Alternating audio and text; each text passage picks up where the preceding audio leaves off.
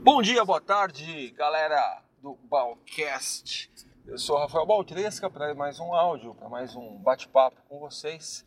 Ah, e dessa vez eu vou inverter um pouco a minha linha de raciocínio. Em que sentido? Uh, eu sempre falo sobre a importância da gente sistematizar, da gente fazer o nosso negócio uh, ter um processo bem claro, um processo bem limpo. Eu acho que isso é um ponto fundamental para quem está começando um negócio e, por que não, para quem já tem um negócio bem estruturado, um negócio bem formado. Eu sempre penso que você uh, ter um processo bem definido te ajuda a encontrar falhas, te ajuda a manter uma qualidade, uh, te ajuda a você se destacar aí em meio a, a tantas empresas, como posso dizer, eu não quero usar o, o termo mambembe uh, de uma forma de uma forma que ataque os nossos circenses, né? Porque o mambembe, quando a gente fala do circo, ele é interessante porque você vai de um lado para o outro, você vai se ajustando, você vai conhecendo novas ideias, novos caminhos.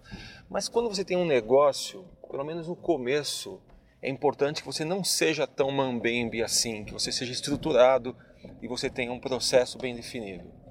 Então, quem me conhece sabe que eu sou super uh, quadrado nesse sentido, né? de ter um processo bem definido, processo de vendas, processo de produção, processo de administração, tudo bem definido, tudo certinho. Mas como eu disse hoje, eu vou eu vou na diagonal. Porque a pergunta é justamente: e quando a sua empresa não pode ser uh, quadrada? E quando o processo precisa ser quebrado? E quando você tem que pegar um bloquinho de gelo e fazê-lo derreter? Me explico. Há mais ou menos um mês e meio, eu comprei um computador nas lojas americanas.com. Entrei lá no site, como eu faço sempre, escolhi o computador, escolhi um HD externo uh, e fiz minha compra. Tá bom. Deu mais ou menos uma semana, que era o prazo que eles estipulavam, uh, entregaram mas não entregaram um computador que eu comprei, entregaram um purificador de ar. é isso mesmo, meu caro ouvinte, um purificador de ar. Até aí, a gente fica bravo, fica. Ah, por que aconteceu isso? A gente dá aquela esbravejada. Só que passa. E eu falei: bom, tudo bem, aconteceu, uh, faz parte. Às vezes a seleção é feita por computador e deu algum problema, ou então foi falha humana mesmo e perfeito, vamos resolver. Liguei para lá, informei o problema. A moça me disse que no prazo de uma semana eles já iriam buscar o equipamento. Esperei uma semana, não veio. Esperei mais alguns dias, ainda não. Fizemos outra reclamação, pediram para a gente mais alguns dias e ninguém chegava para retirar o produto. Ah, então eu falei, bom, vou entrar no Reclame Aqui, que é um serviço interessante, sempre que eu usei uh, tive bons resultados. Se você não conhece ainda, reclameaqui.com.br. Você faz a reclamação e aquilo fica online. As empresas temem o Reclame Aqui. E quando eu fiz a reclamação, detalhe, hein, depois de quase duas semanas da entrega errada do computador, do meu purificador de ar, eu fiz a reclamação no Reclame Aqui e chegou para mim um e-mail dizendo: Olha, é, como você fez a reclamação Reclame Aqui, eles estão numa instância superior à nossa, a sua reclamação foi cancelada aqui na americanas.com e agora quem vai tratar disso vai ser o Reclame Aqui. Espero mais uma semana, espero mais duas semanas e nada. Cancelei a compra, pedi para cancelarem a compra, fiz uma compra numa outra empresa e, pasmem, depois de dois dias o computador já estava aqui. A minha pergunta é: por que uma empresa do tamanho de uma Americanas não tem uma pessoa ou uma unidade que saia do protocolo. Nesse momento é importante que você saia do protocolo. Alguém que fale, eu vou resolver o problema desse cliente. Já está bravo, já fez três reclamações no site, já falou com cinco atendentes, já fez reclamação em outro site, eu vou resolver. É é o humano que a gente precisa. Nesse momento eu queria uma pessoa.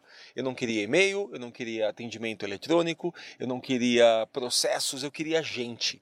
Eu queria um, Antônio, eu queria um João, eu queria uma Margarida que me ligasse, falava: Olha, eu estou vendo aqui seu problema, estou vendo se já está há uma semana sem solução e eu vou cuidar do seu caso, tá? Eu vou cuidar. Aqui está o meu telefone direto na minha mesa, esse é meu e-mail direto e eu vou fazer acontecer. E essa pessoa ou essa equipe para isso, para resolver problemas que não foram solucionados de uma forma uh, pragmática, de uma forma uh, quadrada. Essa pessoa para o que está fazendo, que imagino que, que deva estar para isso e resolve. É o que a gente espera quando o processo ele é falho.